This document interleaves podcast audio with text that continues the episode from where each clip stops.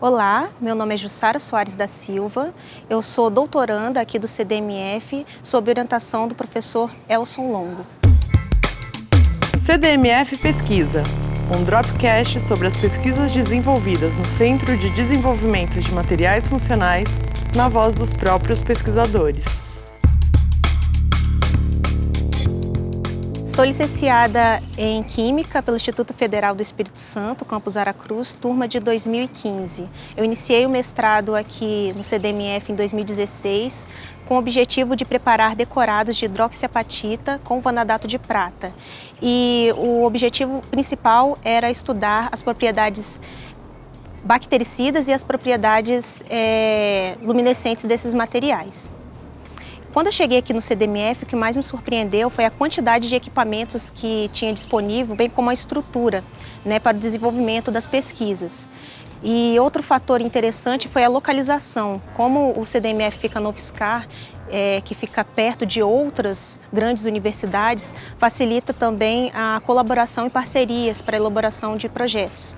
Dessa forma, no mestrado, foi possível lançar dois artigos, né? Um na Inorganic Chemistry e outro na Ceramics International. É, agora no doutorado, o principal foco foi na hidroxiapatita. Isso porque ela tem propriedades muito interessantes, como não ser tóxica, é, ser ricamente abundante na natureza, inclusive ela está presente nos ossos e nos dentes.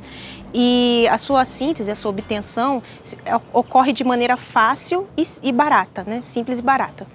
É, as principais aplicações da hidroxiapatita são como revestimento de implantes ósseos. Isso devido à sua alta biocompatibilidade. Quando é inserido um implante no organismo, no caso um implante metálico, o nosso corpo tende a rejeitar ele.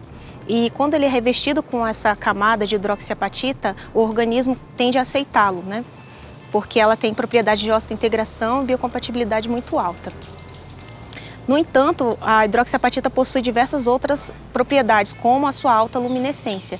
E essa alta luminescência também vem sido visada na área médica, como é, marcadores celulares.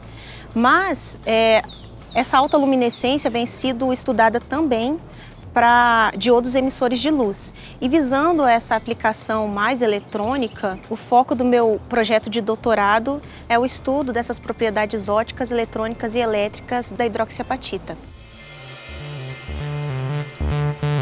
CDMF Pesquisa é uma produção do Laboratório Aberto de Interatividade para a Disseminação do Conhecimento Científico e Tecnológico, o LAB, e do Centro de Desenvolvimento de Materiais Funcionais, o CDMF. Saiba mais. Visite www.cdmf.org.br. Apoio: Fundação de Amparo à Pesquisa do Estado de São Paulo, FAPESP e Conselho Nacional de Desenvolvimento Científico e Tecnológico, CNPq.